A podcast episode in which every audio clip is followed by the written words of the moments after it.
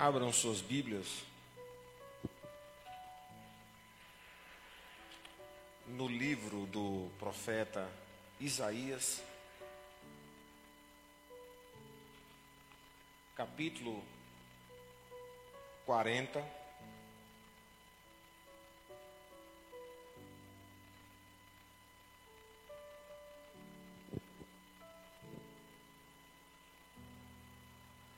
Profeta Isaías, capítulo 40, e vamos ler a partir do versículo 27 até o versículo 31.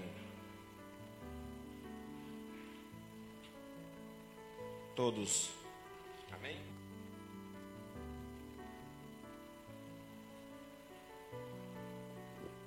Isaías 40, 27.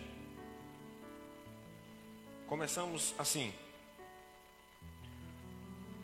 Por que então você diz, ó Jacó, e fala, ó Israel, o meu caminho está encoberto ao Senhor, e o meu direito passa despercebido ao meu Deus? Será que você não sabe, nem ouviu, que o eterno Deus, o Senhor, o Criador dos confins da terra, nem se cansa e nem se fadiga? A sabedoria dele é insondável. Ele fortalece o cansado e multiplica as forças ao que não tem nenhum vigor. Os jovens se cansam e se fatigam, e os moços de exaustos caem, mas os que esperam no Senhor renovam as suas forças. Sobem como asas com águias, correm e não se cansam, caminham e não se fatigam. Diga amém.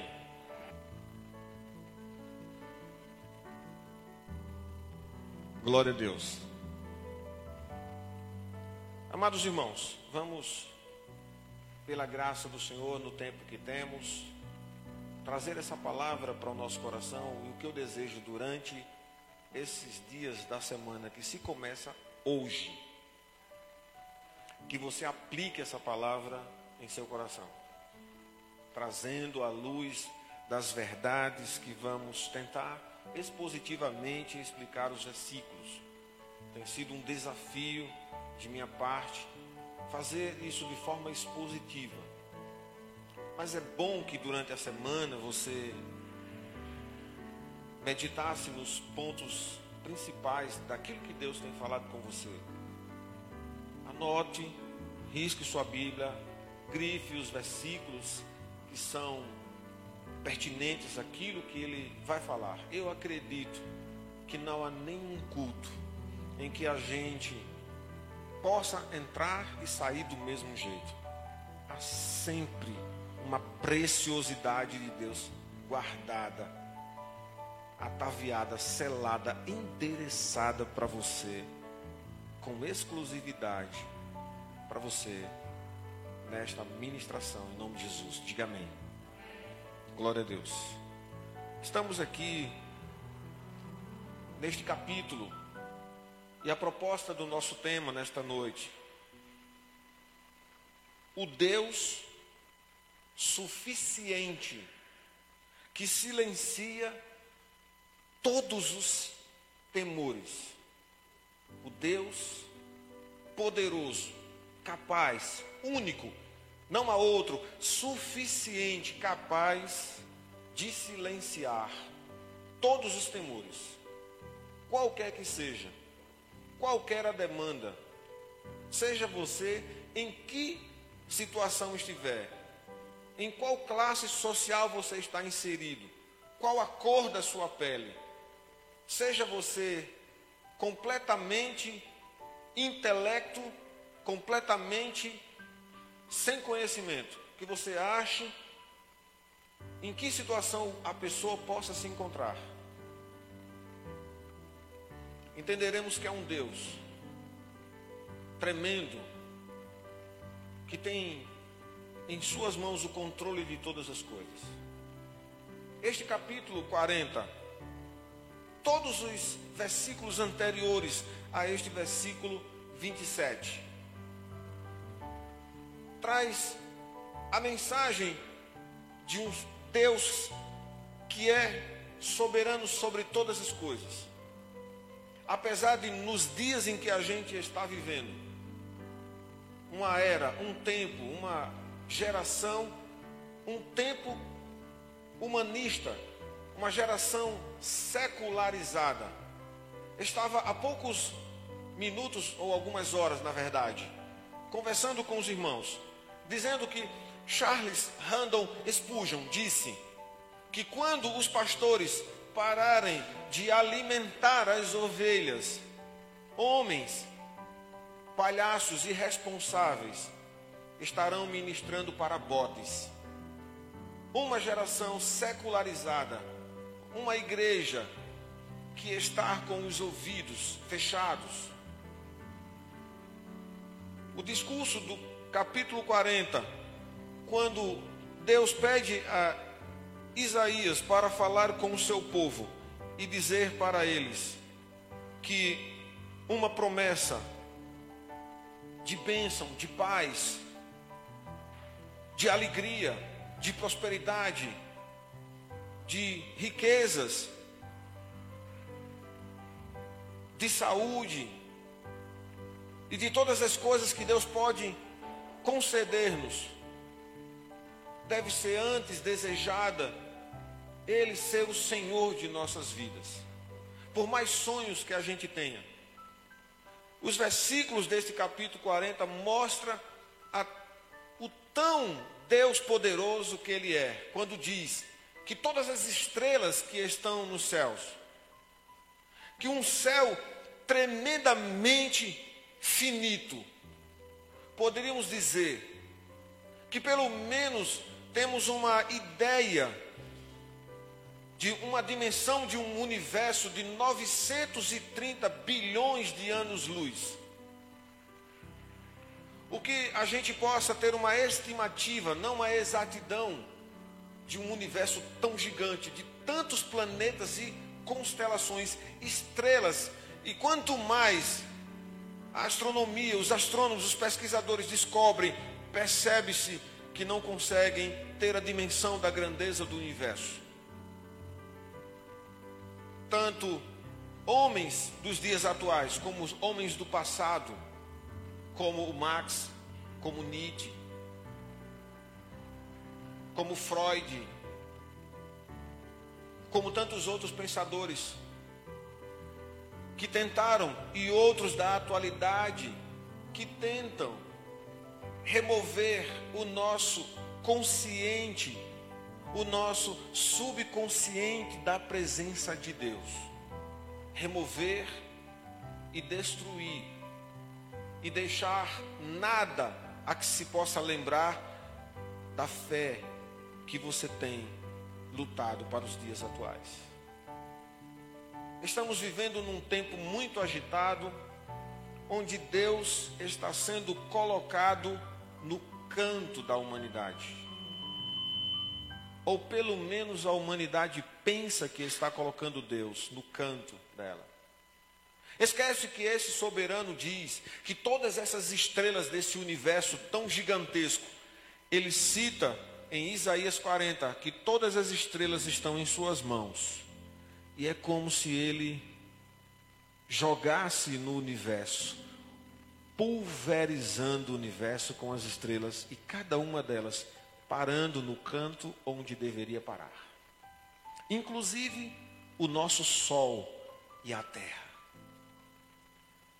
percebendo que este lugar é tão precioso, que cada parte do sistema é perfeitamente equilibrado e projetado para a nossa existência. O Sol não poderia se deslocar muito para frente e nem para trás. Ele teria que estar exatamente na posição. O planeta que habitamos, a Terra, está exatamente no canto que tem que estar. Se ela for mais à frente e mais atrás, vamos ser destruídos. Isso é o firmamento de Deus, é o estabelecimento de todas as coisas. Então nós vamos ser a cada dia tensionado, pressionado a usar um nível de lógica e lógica. Porque o Charles Darwin tentou tirar Deus da natureza. Não, Deus não pode sair da natureza porque ela está em suas mãos. Ele diz nesse Isaías 40 que o pó de todos os montes e picos e montanhas, ele peneira e coloca numa balança de precisão. E que tudo está em seu controle. Reis, reinos, homens extravagantes, homens que se acham tão tremendos e poderosos, grandes nações que se avoram e muitos outros que pensam que estão no controle das coisas. Deus diz para nós nessa noite que é Ele quem está no controle. Diga amém. Isso aqui é só uma van premiere. Estamos só aqui principiando a ideia. Esse texto, no versículo 27, ele tem uma lógica humana diante da dificuldade, a lógica humana diante da dificuldade. Quando estamos muito tempo dentro de um vento agitado, de uma situação difícil, de uma coisa que a gente quer, de uma coisa que não acontece, de uma coisa que queremos agora e que ela está bem distante de acontecer, ficamos agitados, desanimados, estressados, ansiosos. Eu poderia dizer nessa noite aqui tantas demandas que os dedos de minhas mãos e dos pés somados não daria para contar. O quanto há de demandas, pessoas que querem casar, estão há um tempo e não casam. Pessoas que estão à busca de um emprego, não têm. Uma faculdade que não termina. As oportunidades que não acontecem. o tão sonhado lugar ao sol. Nunca imaginaram um lugar na sombra. Sonhos que gostaríamos de ser, que olhamos para a nossa perspectiva e dizemos não temos como, nem oportunidade, nunca haverá essa chance. Então essas coisas, elas são as, as limitações que existem daquilo que queremos conquistar que ainda não conquistamos e que a gente tem uma decepção. A lógica humana. Entretanto, o versículo 27 diz que Deus está usando a lógica humana para exatamente responder às nossas ansiedades. O versículo 27, que está depois de toda essa declaração da grandeza de Deus, Deus está fazendo memória nesta noite. E eu gostaria que você começasse a refletir de todas as coisas que ele já fez. O Deus tremendo que ele é na sua vida. O versículo 27 diz: Por que então você diz, ó Jacó, e você fala, ó Israel? Agora Deus está fazendo uma pergunta. Por que, meu irmão, que você agora está falando, ó oh, Deus? Por que, Deus? Cadê você, Deus? Onde estás o Senhor? O Senhor não está vendo. É simplesmente isso que está dizendo aqui no versículo 27. Aí o texto diz: e você fala, ó oh Israel, você está dizendo, o meu caminho está encoberto ao Senhor. E o meu direito passa despercebido ao meu Deus. Então é isso que o versículo 27 está dizendo. A lógica humana e a lamúria. O nosso Deus está acima disso, amados. E é exatamente o que essa palavra quer mostrar nessa noite. O Deus suficiente, não há outro. Primeira coisa que a gente precisa entender: não há outro. Diga amém. Não há outro. Ele é suficiente e ele é poderoso, capaz para silenciar uma dessas demandas, os seus temores, os meus temores. Quando algumas coisas na minha vida já não tinha mais esperança, eu já estava dizendo, eu nunca aceitei eu só aceitei as coisas que já não tinha mais esperança, porque de fato não tinha, porque eram exatamente as coisas que Deus não queria. Então, portanto, uma palavra que está saindo daqui e do forno agora para você. Você só pode desistir e perder a esperança quando de fato ela não tiver e ela ser semelhante, igual à vontade de Deus. Pode desistir. Mas entretanto, não é isso que Deus disse. Então não cabe nessa noite nenhuma desesperança, cabe uma confiança, mesmo que vocês não estejam vendo. Então tenha e continue na esperança, mesmo contra a desesperança. Então, uma palavra do forno para o seu coração, continue tendo esperança contra a desesperança. Tem hora que eu fico assim, né? Meio agitado, né? É porque a palavra ela está vibrando dentro de mim. E eu sou como um sino. Ela vibra e eu solto o som. Então, eu sinto. Eu estou aqui no controle de minhas faculdades mentais. Mas eu estou no impulso do Espírito Santo. Então ressoe também. Vibre, sinta o instante de você. Guarde no seu coração. E durante a semana você vai pensar que você é uma caixa de ressonância do poder de Deus. Você está vibrando o poder de Deus dentro de você.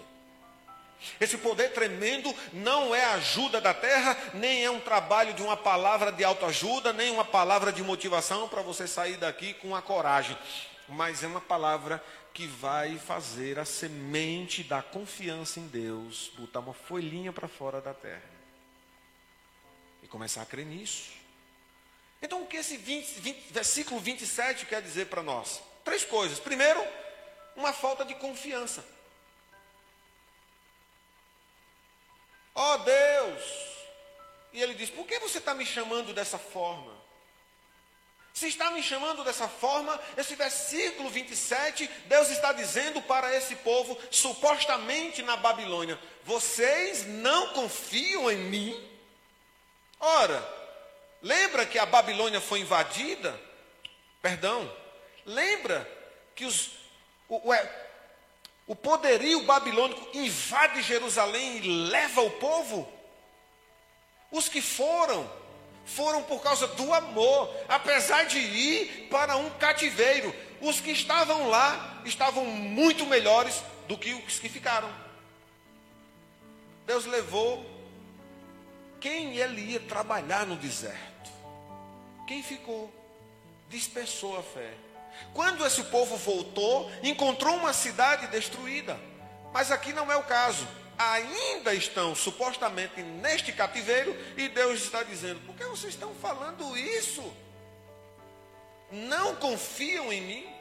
O que é que esse texto remete num segundo, esse versículo remete numa segunda ideia? A falta de memória, de lembrar quem eles são. Deus está dizendo neste versículo 27, vocês estão sem confiança?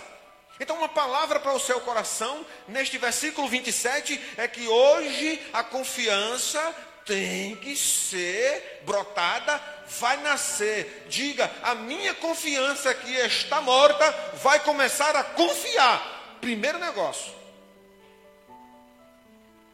E ele diz: Vocês não lembram quem vocês são?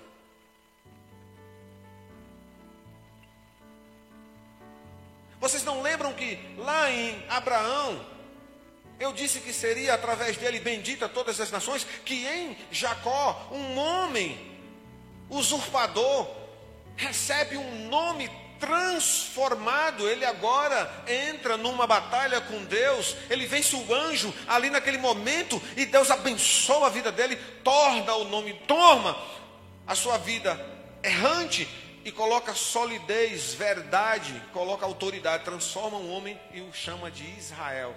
E ele passa a ser o representante de uma nação.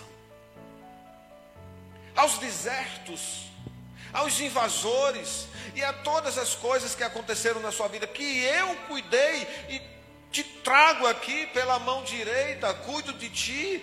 O vento, a noite, o frio, o sol não podem te tocar. Se alguma lança for preparada para ti, um arco for preparado para ti, todas as circunstâncias, seja as quais forem, eu estarei na tua vida. Vocês não lembram quem são? Eu quero lembrar vocês. Vocês, povo, são povo meu. Deus está dizendo para você nessa noite: tenha confiança e lembre-se que eu tenho negócio contigo, eu tenho aliança com você. Você é povo meu. Comprei você na cruz com um alto preço.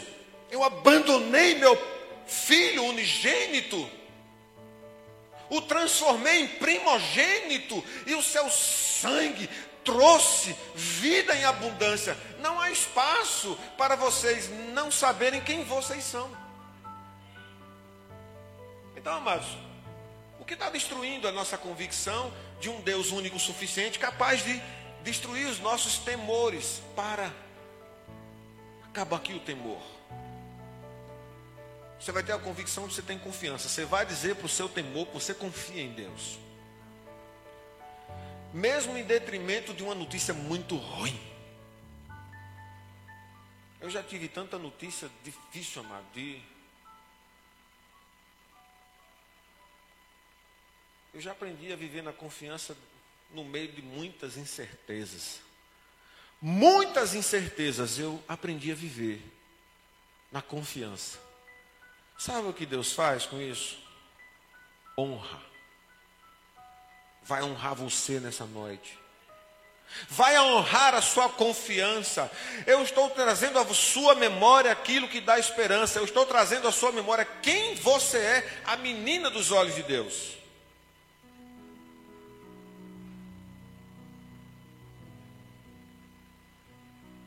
Terceira coisa que esse versículo remete.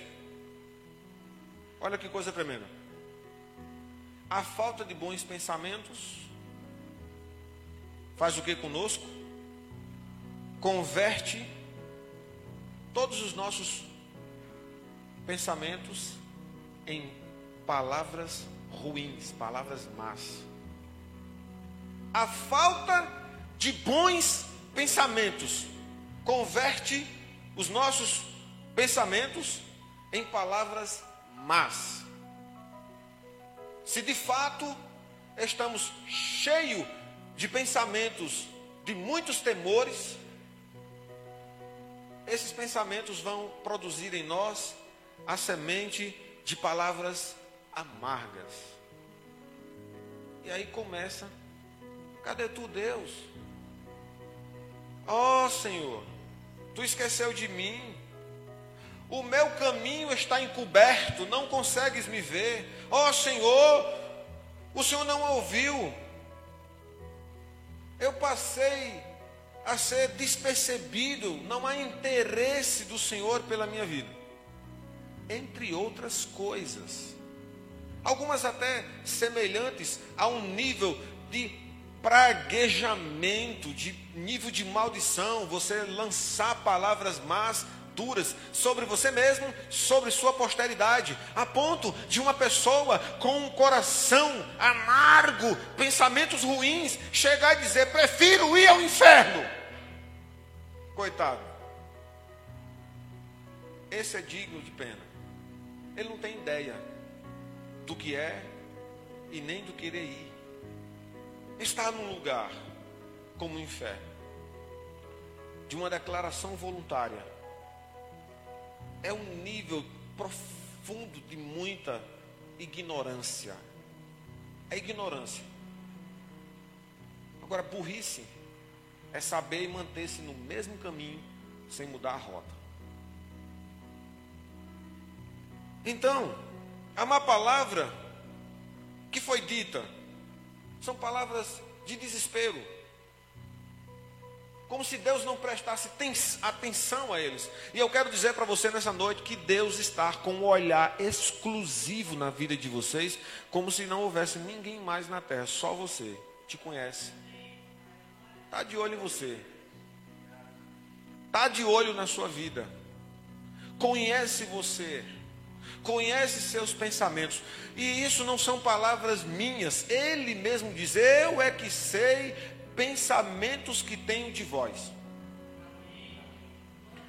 Foi assim, é assim. Sonda-me, Senhor, como diz o salmo. Conheces os meus pensamentos, livra-me do caminho mau. Ele conhece a sua história, seus caminhos, e os livra de caminhos maus. Tem ele a dimensão exata do que é. Como se Deus, neste versículo 27, estivesse dizendo, através de más pensamentos, ora, a pessoa dizendo, nem Deus pode fazer. É isso que esse versículo está dizendo. São praticamente cinco coisas.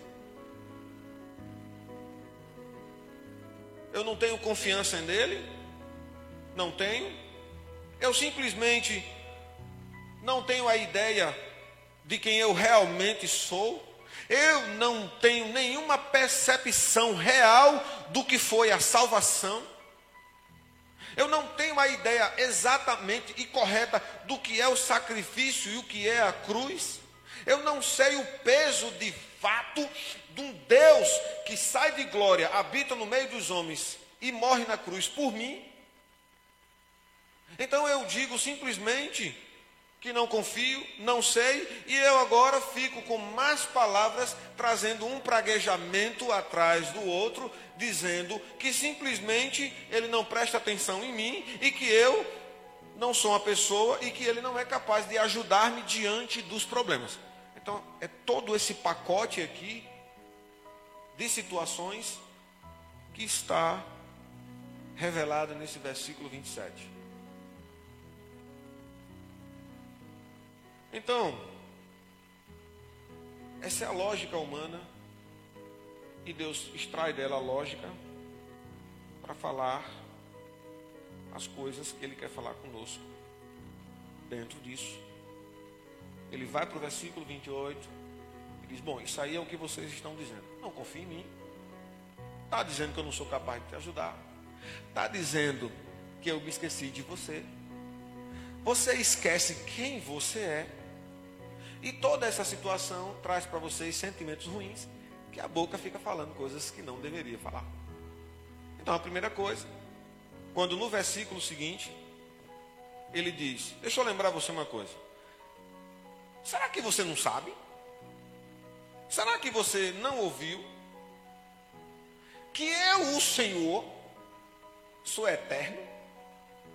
Então, a primeira coisa para mim e para você nessa noite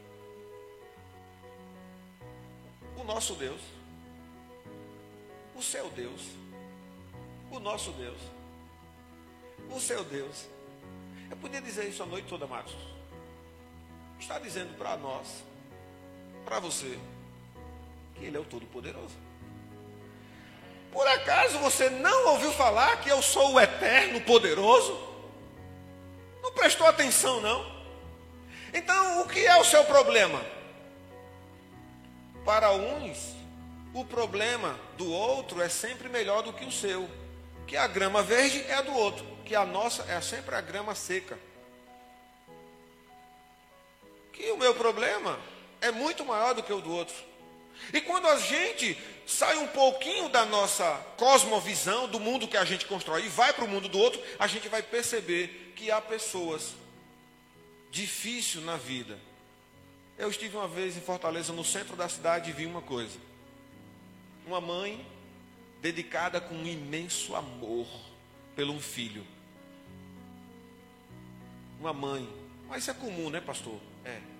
Mas era um amor tremendo. Uma mãe e um filho no centro da cidade, em Fortaleza, no comércio.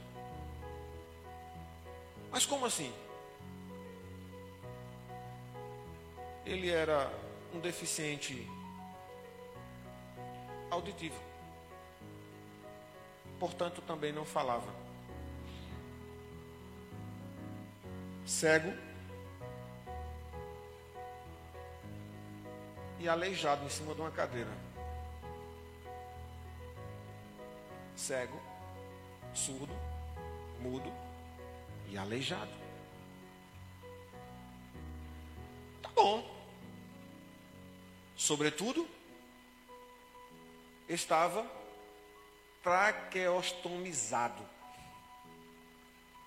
Ele estava com um furo no pescoço, se alimentando de leite com uma seringa e uma mangueira.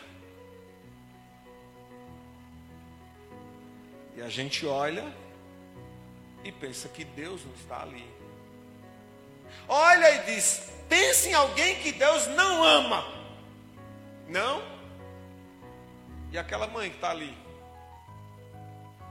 Tem um coração plantado de um amor que não é dela, que Deus pôs ali para ela estar ali.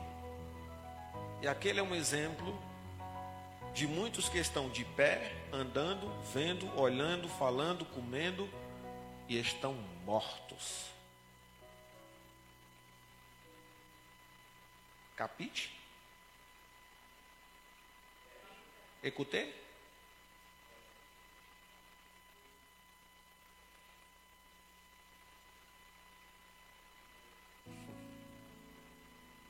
Meu irmão está falando francês ali, ó. engraçado, né?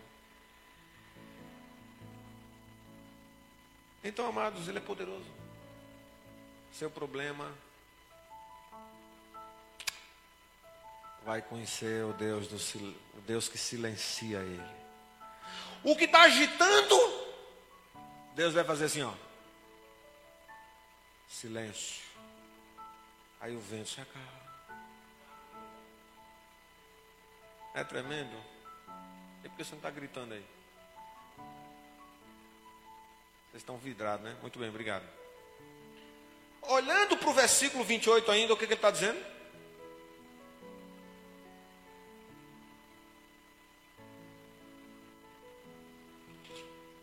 O Criador dos confins da terra não se cansa e nem se fadiga. Você não ouviu falar disso? Que eu sou poderoso, tremendo, que eu não canso, eu não fadigo, eu não descanso, eu não cochilo, eu não fico despercebido. Então, ele não só se cansa, como também não se fadiga. Para você nessa noite, ele jamais se esquecerá das lágrimas dos seus olhos. Ele jamais deixará de operar enquanto você está no sono do desespero, como eu digo, né? Não sono, mas no desespero. No agito do desespero, a confiança vai produzir o sono do conforto em Deus, do agir de Deus. Então, quando você descansar em Deus, esse sono chegará. Ele está trabalhando enquanto eu e outros estão confiando. Para que você não fique crendo que ele não está agindo quando você está no desespero. Está fazendo? Acalme-se nessa noite. O texto diz nesse versículo que a sabedoria dele é insondável. Então, se todas as coisas do versículo 27 não são a realidade para você hoje, então você está crendo, em nome de Jesus, se as realidades do versículo 27 não são as suas, ou seja, você confia e não desconfia. Você sabe quem você é, filho, menina dos olhos preciosidade, povo eleito, nação santa, povo de exclusividade. Você quer mais? Vou passar a noite dizendo quem você é. Acorda.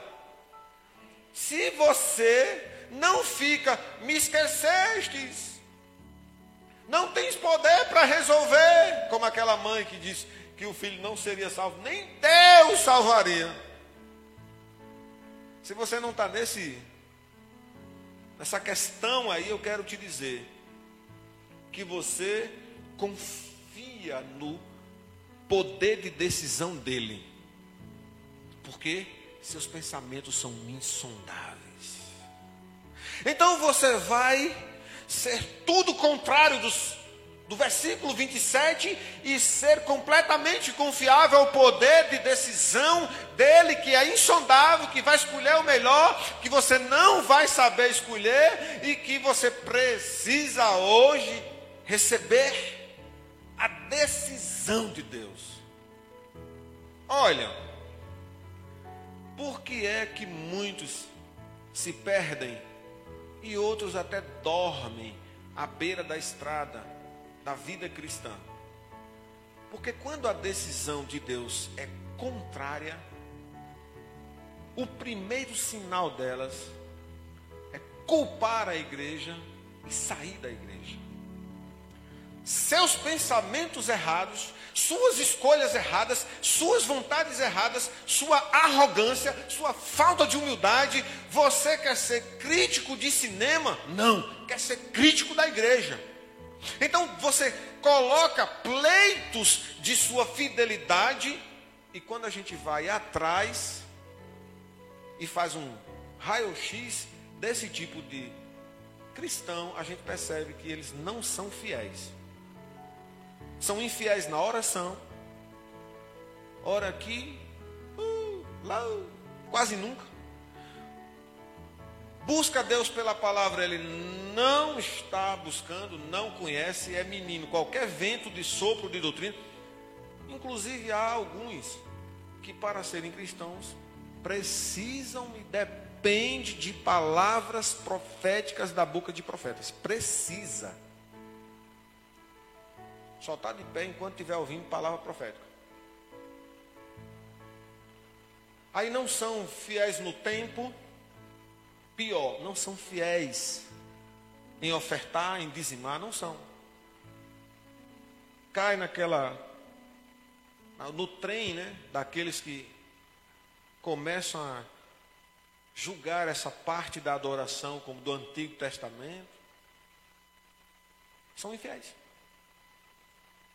E nesse contexto, não confiam. Quando quer uma coisa, Deus diz: não, não vá por aí, é por aqui. Geralmente percorre caminhos diferentes. Quando Deus diz: vá por aqui, não, vou por aqui. E quando eu vou por aqui, eu vou por minha conta.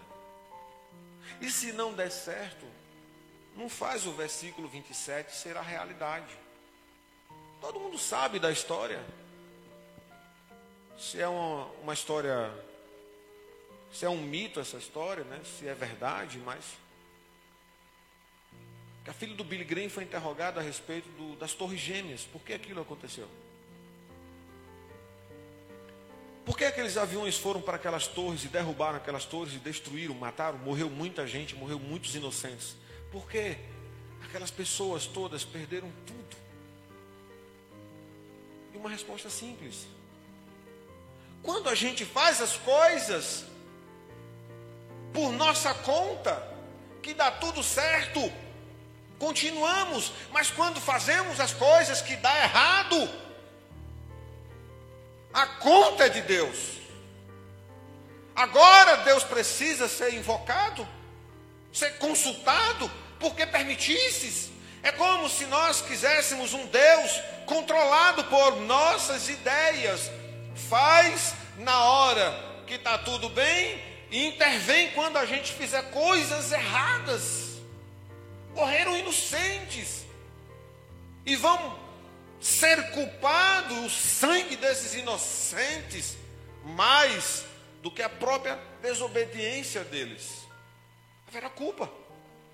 Então, amados, uma palavra para você nessa noite. Deus não descansa em trabalhar a seu favor. Seus pensamentos são insondáveis. Ele tem o melhor para você. Quando ele vai à frente, no versículo 30, ele diz: Os jovens se cansam e se fatigam, e os moços de, de exaustos caem.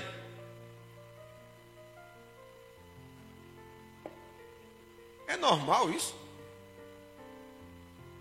Uma pessoa de idade vai jogar bola com um jovem, quem vai cansar primeiro? Quem pode percorrer longas caminhadas? Uma pessoa já cansada, de idade e um jovem. Como o texto está sendo na lógica contrária? Porque o texto está falando exatamente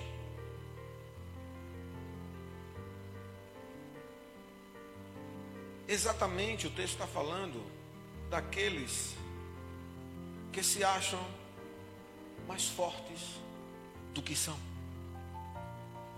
O que esse versículo está falando é que os jovens se fadigam, ficam cansados e que caem exaustos. Porque está falando exatamente de pessoas que têm uma confiança em si mesmo. E Deus está dizendo exatamente isso para nós. Pare com isso. Eu quero que vocês não sejam como esses jovens com essa ousadia de confiar em seu vigor. Ele vai no versículo 31 e diz: Você que está se sentindo fraco, exatamente o contrário. Eu quero outra coisa para você. Mas os que esperam no Senhor renovam as suas forças. Ele está dizendo: Olha, você está assim, desanimado. Essa é a lógica humana. Mas acalme o seu coração. Mesmo que você esteja se sentindo fraco. Eu sou a tua força. Eu cuido de você. Não vá como esses jovens que se confiam, querem, pensam, entendem além do que eles podem suportar. Mas eu quero que vocês renovem suas forças em mim, porque o reflexo disso é que essa força que eu vou te dar é maior do que aqueles que acreditam ter. Vocês vão voar como águias. Seus sonhos, vocês vão longe. Vocês vão voar como águias vocês vão tomar posse do que eu já conquistei. Vocês correrão e ao contrário deles, não vão cansar, eles vão se fatigar e cansar, vocês não. Vocês vão caminhar, voar, correr e caminhar e não cansarão. Então ele ajuda você. Ele ajuda aqueles que têm humilde confiança nele. Vocês terão graça suficiente para si. Serão ungidos e suas lâmpadas nunca deixarão de ser abastecidas com um azeite novo. A unção de sábado não é de hoje. A de hoje é uma outra unção nova para você agora. É para você agora. Amanhã é uma outra história, é um outro agir de Deus. Em qualquer ocasião, quando estiverem cansados e enfraquecidos, certamente serão recuperados. Se recuperarão, renovarão as suas forças. Os que esperam no Senhor com fé se elevam acima do que é mundano. Está tudo contrário. Você confia, tem fé, a lógica diz não. E você é o único maluco na terra que vai agradecer sem ter na mão ainda o que você foi prometido. Foi prometido a você. E eu quero dizer, amados, eu estou nessa maluquice aí também.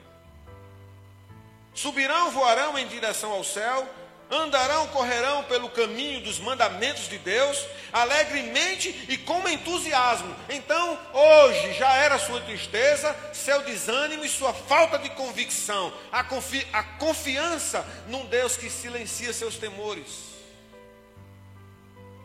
Então eu quero fechar a conta aqui com vocês para dizer o seguinte: o crente fiel, para ele não há fracasso. O crente fiel, para ele não há fadiga. Amém? O crente fiel, para ele não há fracasso. O crente fiel, para ele não há fadiga. Mesmo que a gente olhe a história e veja homens martirizados pelo Evangelho. E precisamos aprender o que é ter sucesso em Deus e não fadigar nessa vida com Ele. Impossível. Se está na sua vida, há sempre fortaleza dele. Se não cremos assim, não cremos convictamente. Se ele diz, mas os que esperam no Senhor renovam as suas forças, sobem como asas como águias, correm e não se cansam, caminham e não se fadigam. Se isso não é uma verdade, você não crê, essa palavra não serve para você. Mas se essa palavra serve para você, creia e viva por ela, em nome de Jesus. Amém.